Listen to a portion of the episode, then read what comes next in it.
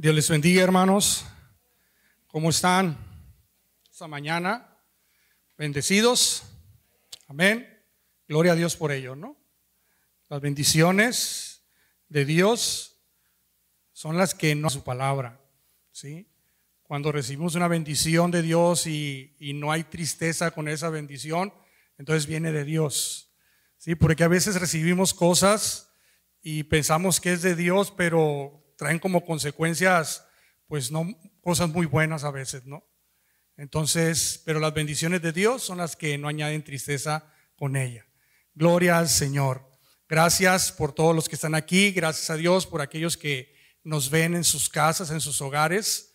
Eh, es una bendición estar en la casa de Dios y hacer iglesia en este momento, reunirnos con el propósito de, pues, darle la gloria a Dios todos juntos y también recibir palabra de Dios esta mañana. ¿Cuántos están listos para recibir palabra de Dios? Amén. Agarre el asadón y no agarre la pala, ¿no? Agárrelo y hágalo así para mí, lo que vayan a decir, y no la pala que diga esto es para atrás o para atrás, para atrás. Usted agarre lo que Dios eh, le vaya a decir esta mañana, porque Dios nos habla todos los días, Dios nos habla a cada momento, pero es importante estar con nuestro corazón, nuestra mente y, el Espíritu de Dios. Permítame hacer una oración. También les invito a los que están en casa que podamos orar y pedirle a Dios que Él tome control en este momento de nuestras vidas. Amén. Padre, te damos gracias por esta bella oportunidad que nos das de estar en tu casa, de bendecirte, de, de, darte la gloria y la honra, Señor, de vida a tu nombre, junto con mis hermanos, allá en mi casa, con mi familia, Señor, gracias por esta oportunidad que me das. Eh, te pedimos, Señor, que nos hables en esta mañana, que hables a nuestros corazones, que podamos recibir una palabra tuya, Señor, para nuestras necesidades, Señor. Que tú puedas, Señor, eh, sanar heridas, Señor, eh, curar al, al que está herido, a levantar al caído, Padre. Que tu palabra nos sirva, Señor, para salir adelante y nos sirva como luz en este andar, en este peregrinar sobre esta tierra, Padre. Que podamos hacerlo, Señor, caminando con la luz de tu palabra, Señor, siempre. En el nombre de Jesucristo te damos gracias. A ti sea la gloria, la honra y la alabanza. Amén. Bueno, he titulado este mensaje, este, vete y no peques más. Y si ustedes se dieron cuenta, pues ya saben más o menos el texto que voy a agarrar, de dónde viene este pasaje.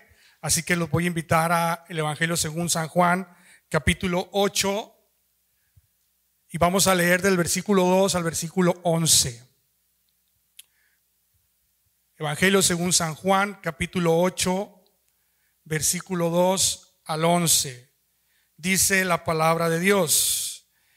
Y por la mañana volvió al templo, y todo el pueblo vino a él, y sentado él, les enseñaba. Entonces los escribas y los fariseos le trajeron a una mujer sorprendida en adulterio y poniéndola en medio, le dijeron, Maestro, esta mujer ha sido sorprendida en el acto mismo de adulterio. Y en la ley nos mandó Moisés apedrear a tales mujeres. Tú pues, ¿qué dices? Mas esto decían tentándole para poder acusarle. Pero Jesús, inclinado hacia el suelo, escribía en tierra con el dedo. Y como insistieran en preguntarle, se enderezó y les dijo, el que de vosotros esté sin pecado, sea el primero en arrojar la piedra contra ella. E inclinándose de nuevo hacia el suelo, siguió escribiendo en tierra. Pero ellos, al oír esto, acusados por su conciencia, salían uno a uno, comenzando desde los más viejos hasta los postreros, y quedó solo Jesús y la mujer que estaba en medio. Enderezándose Jesús y no viendo a nadie, sino a la mujer, le dijo, mujer, ¿dónde están los que te acusan? ¿Ninguno te condenó? Ella dijo, ninguno, Señor. Entonces Jesús le dijo, ni yo te condeno, vete y no peques más. Palabra de Dios. Es un texto, una historia bíblica de, de un encuentro con Jesús, ¿sí? En el Nuevo Testamento que eh, es una de las historias, pues de las que más me. Todas las historias me gustan, pero bueno, cada, cada historia tiene un toque especial, ¿sí? Habla esta historia de la misericordia de Dios y cómo con la venida de nuestro Señor Jesucristo se quita toda condenación, juicio y sentencia. Se abre un paréntesis para poder disfrutar en nosotros de su amor, su bondad y misericordia, hasta que Él vuelva a venir. Y entonces, ahora sí, juzgará a vivos y muertos. Pero el tiempo que estamos viviendo no es un tiempo de juicio ni de condenación.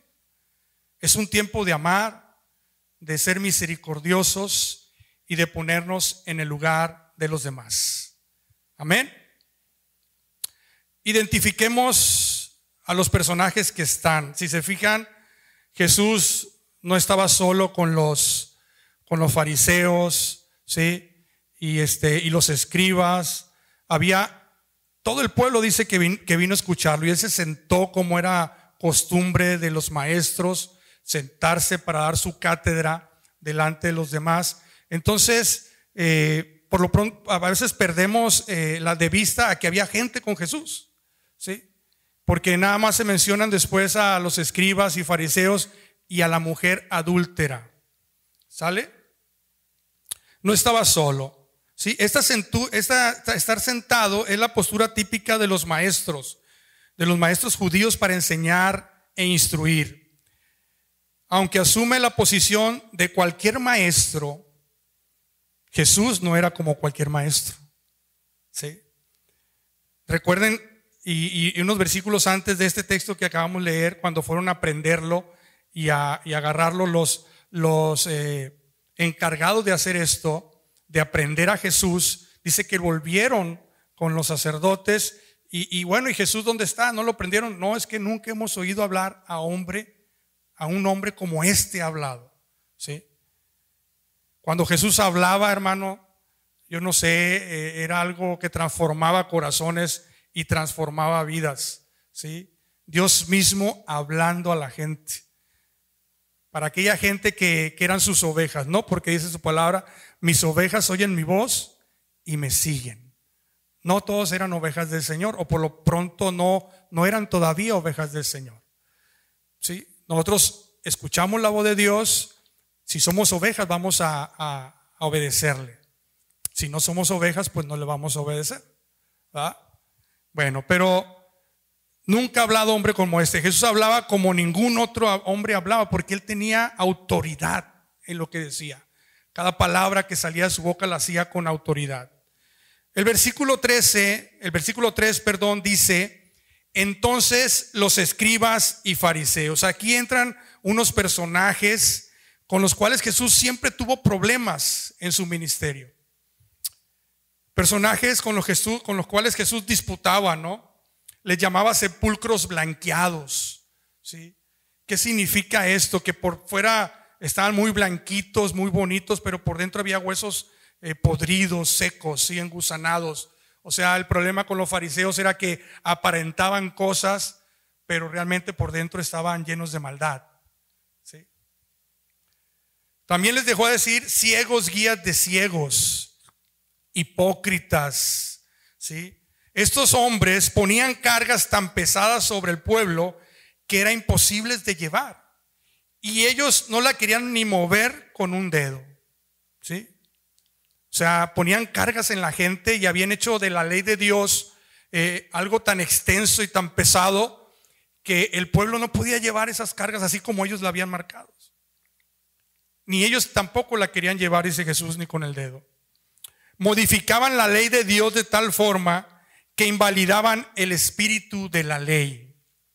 Fíjense bien lo que dice la palabra de Dios en Mateo 7, capítulo 9 perdón, capítulo 7, Marcos 7, perdón, Marcos 7, del 9 al 13, dice, les decía también, Jesús hablando a los, a los fariseos y escribas, bien invalidáis el mandamiento de Dios para guardar vuestra tradición.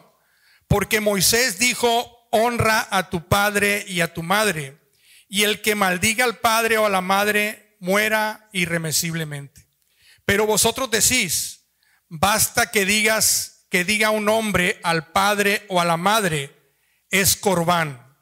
O sea, que quiere decir mi ofrenda a Dios, todo aquello con que pudiera ayudarte y no le dejáis hacer más por su padre o por su madre, invalidando la palabra de Dios con vuestra tradición que habéis transmitido y muchas cosas semejantes a estas.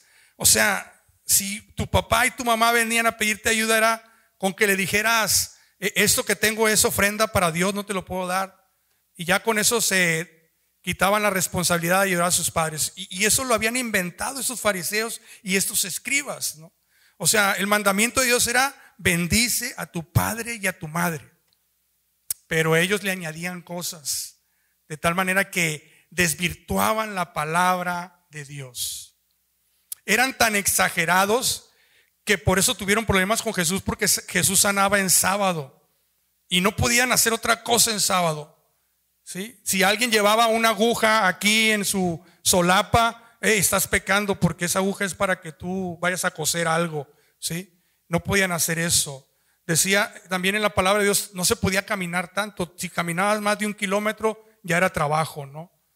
O sea, y, ponían cada cosa y, quitaban lo que era el espíritu del mandamiento. El espíritu era descansar, no trabajar, pero para dedicarlo a Dios, ¿sí? A, a, escudriñar las escrituras, a meterse con Dios, ¿ok? Pero ellos ni siquiera podían sanar Jesús a alguien porque decía, estás violando el sábado, porque estás haciendo un trabajo. Así era esta gente. En la iglesia de hoy a veces sabemos fariseos, ¿no?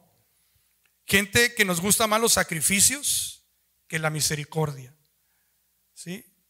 O sea, venimos a todos los cultos, asistimos a todas las actividades, somos muy religiosos, pero no somos gente misericordiosa. Y no quiere decir que venir a los cultos, a las actividades de la iglesia esté mal, no está mal, sino que lo ponemos por sobre la misericordia que debemos de dar a la gente que nos rodea. Eso es lo que está mal, ¿sí?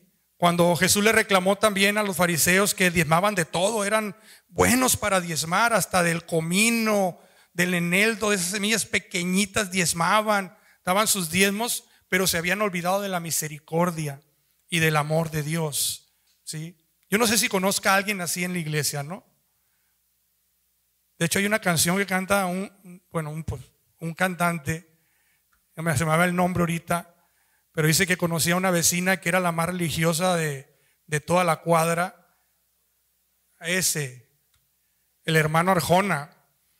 Y este, pero decía, pero era el que le rompía todas las pelotas, ¿no? De jugaban los plebes ahí en el barrio y, caían las pelotas en su patio y se las rompía, ¿no?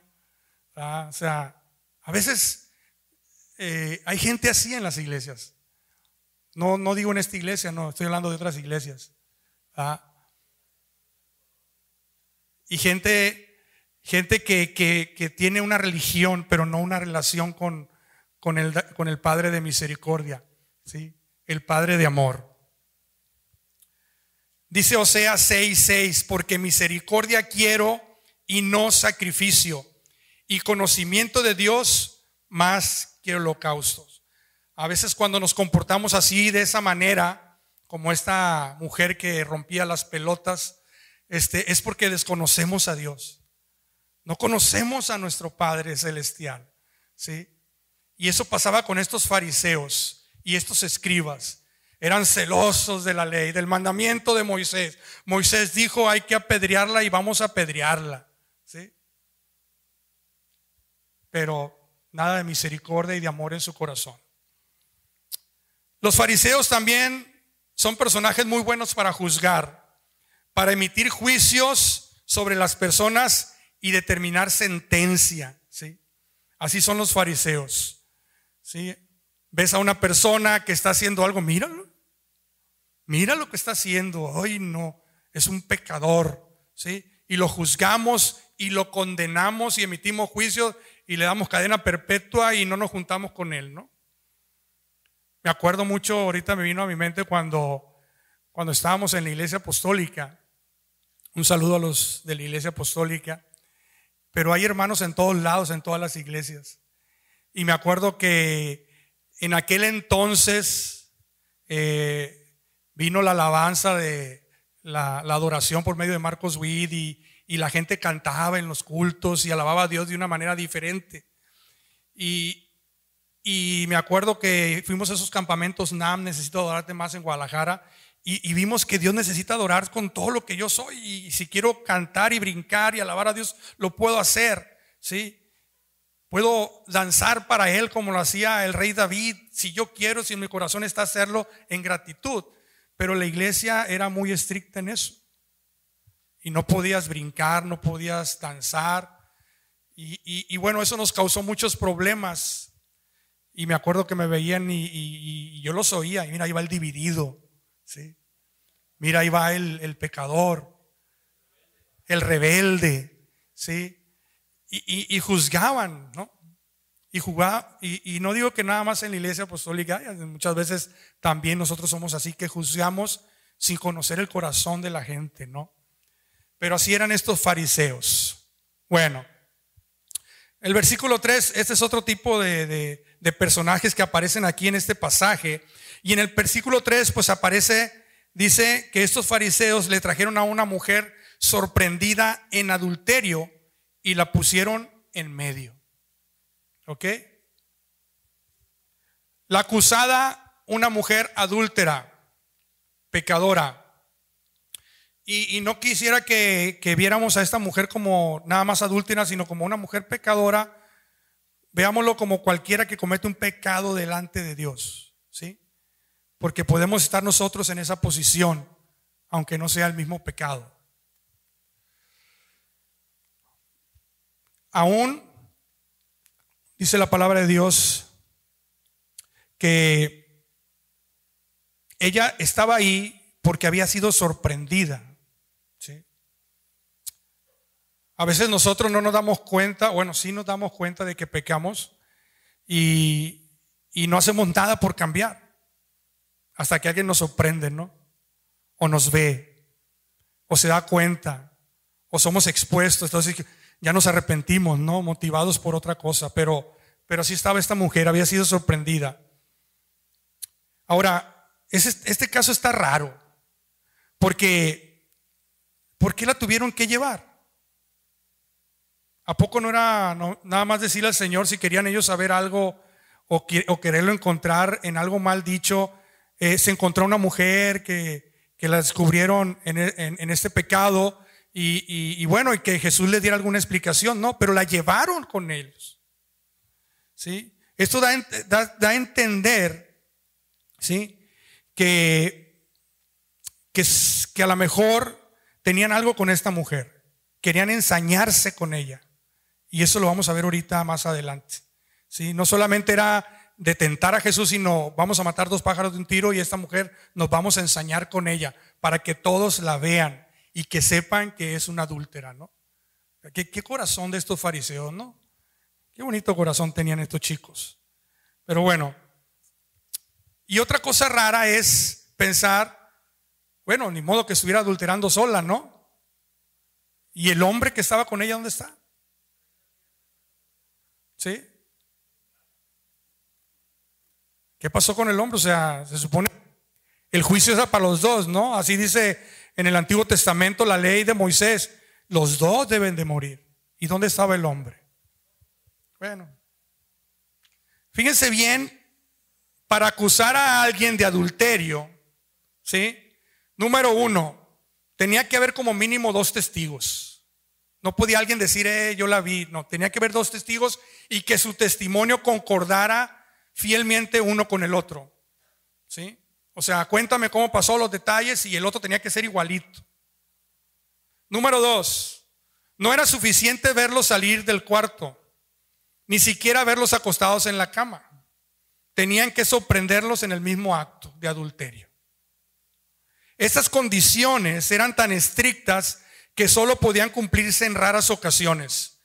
Bajo estas circunstancias, la obtención de evidencia de un adulterio sería casi imposible si el asunto no estuviera arreglado. Y si estaba arreglado, quería decir que no era la primera vez que ella cometía este pecado. ¿Ok? O sea, no ibas pasando por la calle así y de repente, ah, voy a meter esta casa y te encontrabas a la mujer adulterando. Era porque ya ella ya lo había hecho y ya sabían que era una mujer adúltera. Y lo hicieron a propósito. Y lo más seguro que el hombre que estuvo con ella era parte de los mismos fariseos y, escribas. Estaban ahí para encontrarlos en el acto y para poder testificar en contra de ella. ¿Sí? Era una mujer pecadora. Una mujer como quizás tú y yo, no en el mismo sentido del pecado, pero cometemos errores. Y no una vez nada más, sino varias veces caemos en las mismas faltas y errores. Por un lado, tenemos a los fariseos y a los escribas. Y por otro lado, tenemos a la mujer adúltera. Y Jesús en medio, ¿no? Jesús en medio de los dos. Y ellos esperando a ver qué Jesús respondía. La presión sobre Jesús para que diera una respuesta y poder acusarle. Pero como siempre el Señor nos sorprende con sus respuestas, jamás lo imaginaron. Ellos venían a sorprender a Jesús, mas sin embargo con la respuesta que Él les dio, Él los sorprendió a ellos. Dice la palabra de Dios en el versículo 7, y como insistieron en preguntarle, se enderezó y les dijo, porque hasta ese momento Jesús estaba sentado escribiendo en la tierra, ¿no? Y muchos se van por eso, ¿qué escribiría Jesús en la tierra? Bueno, eso no lo vamos a ver hoy, porque cualquiera que les diga que escribió le estaría mintiendo. ¿Sí? Nadie sabe qué, escribió Jesús en la tierra. Lo importante aquí son otras cosas, ¿sí? Y como insistieron en preguntarles, se enderezó y les dijo, el que de vosotros esté sin pecado, sea el primero en arrojar la piedra contra ella. E inclinándose de nuevo hacia el suelo, siguió escribiendo en la tierra. Él se puso de pie y los miró cara a cara y les dijo, el que esté libre de pecado, que arroje la primera piedra. Les dio la palabra y se volvió a sentar. ¿Sí? Un hombre como Jesús, nunca ha hablado hombre como este. Tenía una autoridad una autoridad espiritual. ¿sí? Sus palabras eran como una espada de dos filos. ¿sí? Iban y hacían la encomienda la cual fue mandada y no volvían a él vacía. Era palabra de Dios. Pero siempre cuando Dios nos da la palabra nos deja a nosotros a ver qué vamos a responder. El libre albedrío, ¿no? Tú sabes lo que vas a hacer. Ahí está la palabra. Tú sabes lo que vas a hacer. Y así los dejó. Hermanos, no estamos libres de fallos en nuestra vida. No estamos libres de pecar. Cuando uno peca es porque transgrede algún mandamiento de Dios. La palabra pecar viene del griego que significa errar en el blanco, o sea, no damos en el blanco. Se puede pecar de obra o acción, de pensamiento y también por omisión. Si sabemos hacer lo bueno y no lo hacemos, es considerado como pecado. Santiago 4:17. Entonces, realmente todos pecamos de alguna manera u otra. ¿sí? Somos pecadores porque fallamos en dar en el blanco, no porque vivamos una vida pecaminosa, es diferente. ¿sí? Pero todos de alguna manera hemos fallado delante de Dios y vamos a fallar y seguimos fallando porque somos humanos. No somos Jesús, aunque es nuestro nivel de estatura aunque es al que debemos que parecernos, pero seguimos teniendo un cuerpo pecaminoso que nos hace y nos orilla al mal. ¿Sí? Primera de Juan 1, 5 al 10, dice la palabra de Dios.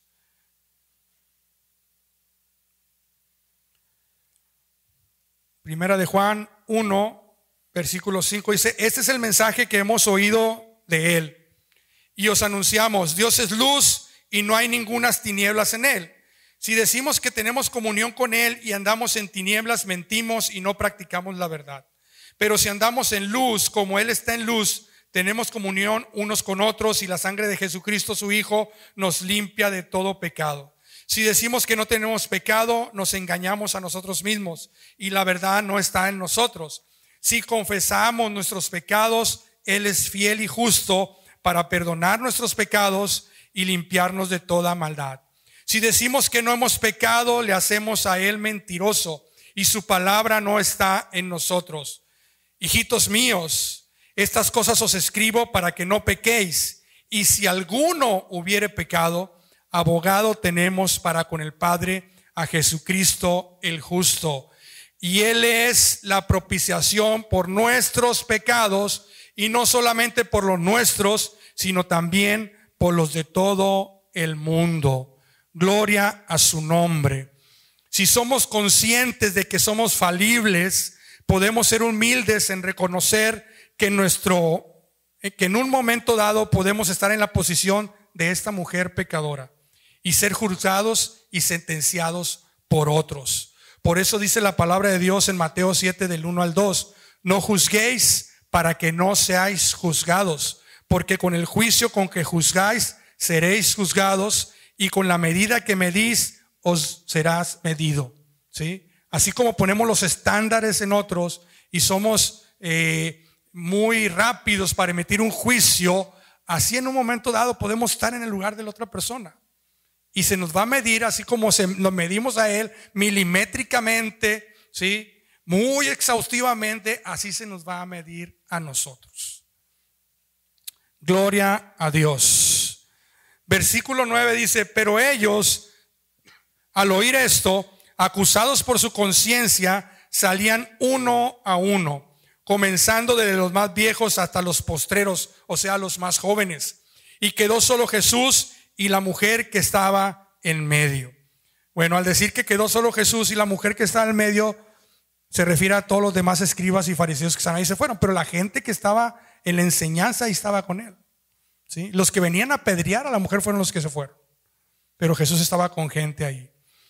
La obra del Espíritu de Dios, la obra de la palabra de Jesús y su presencia que hizo el trabajo en sus corazones es la que nos redarguye a nosotros. Dejemos que el Señor obre en nuestras vidas que su Santo Espíritu transforme nuestra manera de pensar y de actuar. Humillémonos delante de Él y Él nos exaltará cuando fuere tiempo. Primera de Pedro 5.6.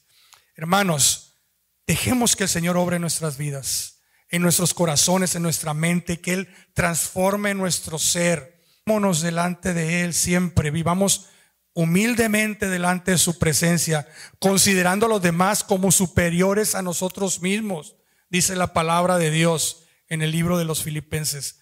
Así debemos considerar a los demás como superiores a nosotros mismos. Porque de lo contrario es muy fácil juzgar. De, de, lo contrario es muy fácil emitir juicios y sentenciar a las personas. Versículo 10 y 11 dice, enderezándose Jesús y no viendo a nadie sino a la mujer, le dijo, mujer, ¿dónde están los que te acusan? ¿Ninguno te condenó? Ella dijo, Ninguno, Señor. Entonces Jesús le dijo, ni yo te condeno, vete y no peques más. Vete y no peques más. Jesús con su presencia transformó a los acusadores. Con su palabra y su presencia. ¿Cuánto más a una persona ya humillada como esta mujer? Si ellos llegaron orgullosos, altivos, y Dios logró transformarlos, mucho más esta persona humillada en ese momento, ¿sí? delante de todos, no la podría transformar. De tal forma que le dijo Señor a Jesús. O sea, le dijo Quirios. ¿sí? Señor era designado un nombre para decirle a Dios Señor. A Dios se le dice Señor. Lo reconoció como su Señor. ¿sí? Dice el Señor, ni yo te condeno, le dijo el Señor. Jesús no vino a condenar. Dice su palabra, porque yo no vine para condenar al mundo, sino para salvarlo. Así dice la palabra de Dios. El Señor no vino a condenar. Entonces nosotros, ¿por qué a veces condenamos? ¿Sí? Si nuestro Padre ni siquiera Él que pudo. Dice, ni yo te condeno. ¿Quién era el único libre de pecado ahí? Jesús era el único libre de pecado. Jesús era el único que podía haber dicho, bueno, yo la puedo apedrear. Pero Él no vino a condenar al mundo.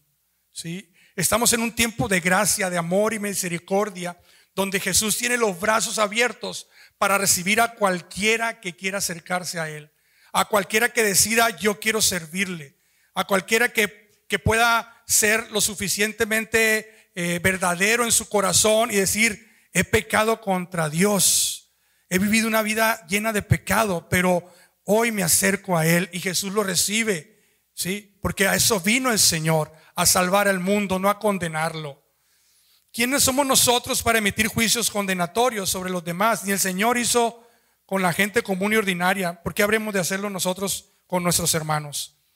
Esto no quiere decir que no pueda ir, que no puedas ir con alguien que está fallando en algo y restaurar su vida. Sí, porque podemos decir, ah, yo no lo juzgo, que allá viva su vida y, y que él haga lo que quiera con su vida. Dios nos ha mandado también a restaurar. ¿sí? Si tenemos ese acceso con ese hermano, si, si Dios nos da esa libertad para ir a, a traerlo de su forma de vivir, debemos hacerlo con el poder de Dios. Y si la persona no lo permite, ¿no? Pero, pero Jesús lo dijo, así como Jesús lo dijo, ¿no? Si alguien tiene algo, ha hecho, ha pecado contra ti, llámalo tú a él solos. Si no hace caso, pues consigue dos, tres testigos y si no la iglesia, etcétera. Hay un proceso para esto.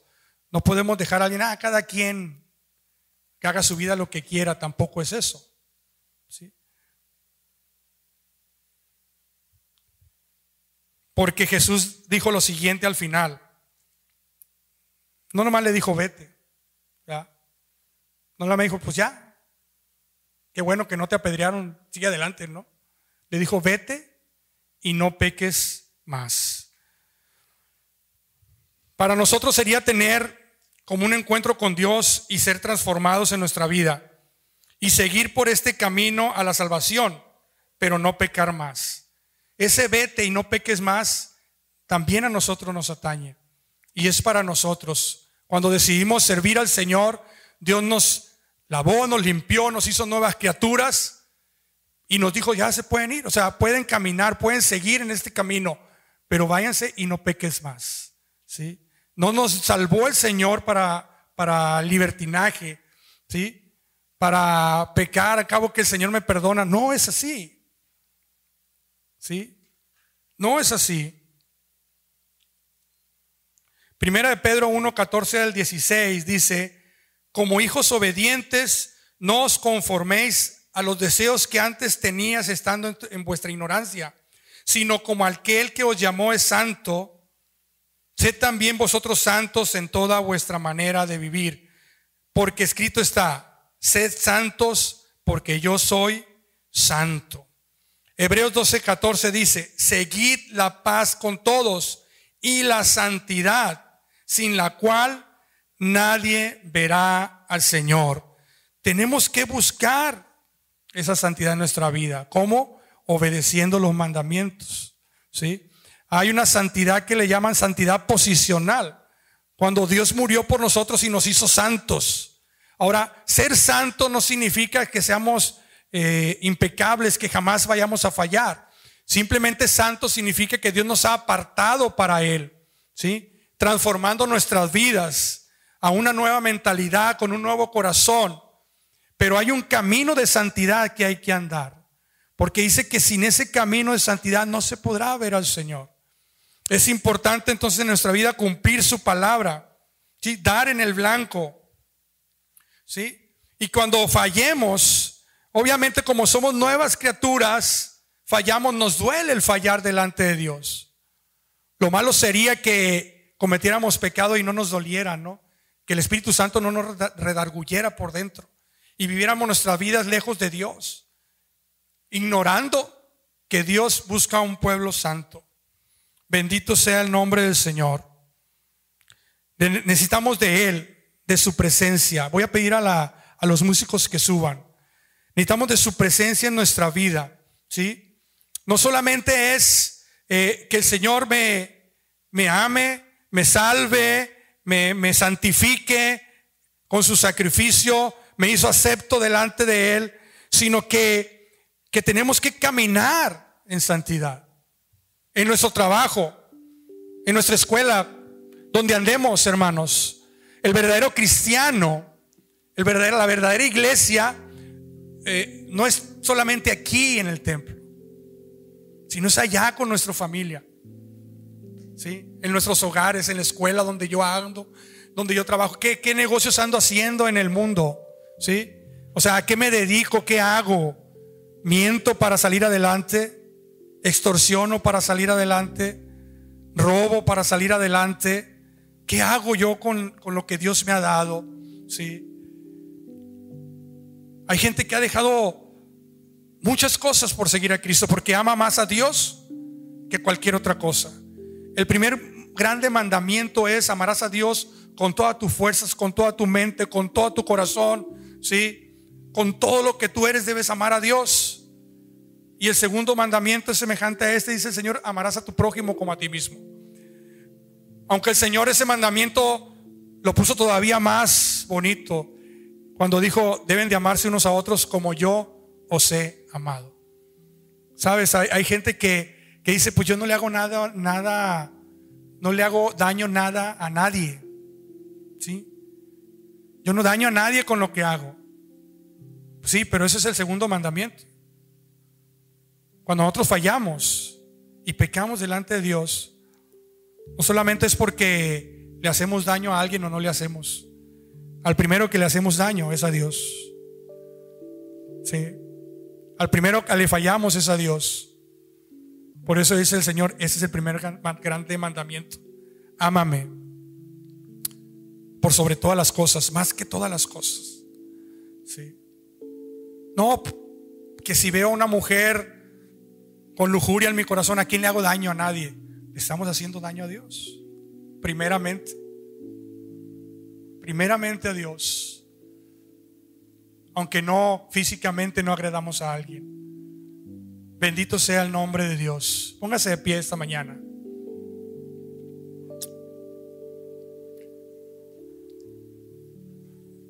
De estos grupos de personas que estaban aquí en esta en este pasaje de la escritura, ¿sí? Fariseos y escribas. ¿Qué debemos de aprender de ellos? No ser como ellos, ¿no? Pero sí aprender algo de ellos. Reconocer cuando Dios nos habla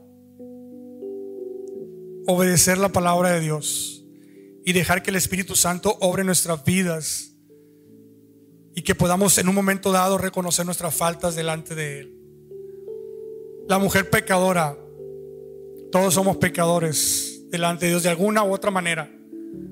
Por eso dice el Señor, Señor, en el Padre nuestro, perdona mis faltas como, como yo perdono a los demás. Tú perdóname, Señor. Es, es una oración diaria, Señor. Perdona mis faltas. ¿Sí? Y el Señor tendrá misericordia de cada uno de nosotros. Y seguir adelante, pero no pecando más, sino agradándole a Él en todo tiempo, en toda situación. Amén. Y el Señor, ¿qué debemos aprender del Señor? Pues todo. Su misericordia, su amor, ¿sí? su abrazo para con el desvalido, para aquel que, que quizás está pasando un momento difícil ¿sí? Ser misericordiosos con los demás. Palabra de Dios para nosotros esta mañana. Cierra tus ojos conmigo y a los que están en su casa también, cierren sus ojos y hagan esta oración. Padre, bendito sea tu nombre. Te alabamos, Señor. Te damos la gloria, la honra y la alabanza. Porque tú eres bueno, Padre. Porque tú eres misericordioso para con nosotros. Porque Señor, nos has dado un amor. De tal manera nos amaste, Señor, que has dado a tu Hijo único, unigénito, para que todo aquel que crea en Él no se pierda, mas tenga vida eterna. Y hemos reconocido esa necesidad de recibirte en nuestro corazón, de aceptarte, Padre, porque éramos faltos delante de ti. Y nos has perdonado un montón de cosas que traíamos, Señor y nos, hecho, nos has hecho criaturas nuevas. Nuevas criaturas para ti, para servirte, para amarte. Ayúdanos a ser como tú, Señor. A estar a, la altura, a la estatura de, ti, Padre Santo, de ti, mi Señor Jesucristo. Permite, Señor, que podamos caminar esta vida y ser santos delante de ti, apartados para ti, Señor. Que cada cosa que hagamos, Señor, la veamos a través de tu palabra y podamos decir si está bien o no está bien lo que estoy haciendo. Reconocer delante de ti, Padre. Reconocer, Señor, cuando, cuando estoy fallando, humillarme delante de ti y recibir tu perdón. Porque ahorita eres nuestro abogado. Intercedes por nosotros. Nos amas como somos. Pero deseas, Señor, que te sirvamos. Que vivamos delante de ti una vida que te agrade, Señor. Oh, ayúdanos a ser menos religiosos, Señor. Ayúdanos a, tener más misericordia en nuestros corazones, Padre. Y amarnos como dice tu palabra, así como tú nos has amado a cada uno de nosotros, que podamos amar a los demás de tal manera de de negarnos a nosotros mismos a veces, Señor, por amor a mis hermanos, por amor a aquellos que me rodean, a mis vecinos, a mis compañeros de trabajo, Señor. Bendito sea tu nombre, Padre. Ayúdanos, Señor, necesitamos de ti, porque tu palabra dice que separados de ti, nada podemos hacer. Bendito sea tu nombre, Padre. La gloria y la honra sean para ti, Señor. Santo y digno eres tú, Señor. Oh Padre Santo, transforma nuestras vidas, transforma nuestros corazones cada día más a tu imagen y semejanza, Señor. Gloria a ti, Señor. Bendito seas, Espíritu Santo. Gloria a Dios. ¿Qué les parece si cantamos ese canto de Somos Iglesia? Aleluya. Sabiendo que, que Él es nuestro todo Sí, que Él nos llamó a ser un pueblo, a ser luz, a ser sal, a que por donde vayamos llevemos palabra de Dios, no solamente con nuestros labios, sino con nuestra vida. Sí, que podamos iluminar por medio de Dios a los demás, ser ejemplo. Esa es la iglesia, bella, hermosa, como ejércitos en orden, dice su palabra luz y sal de esta tierra. Bendito sea el nombre del Señor.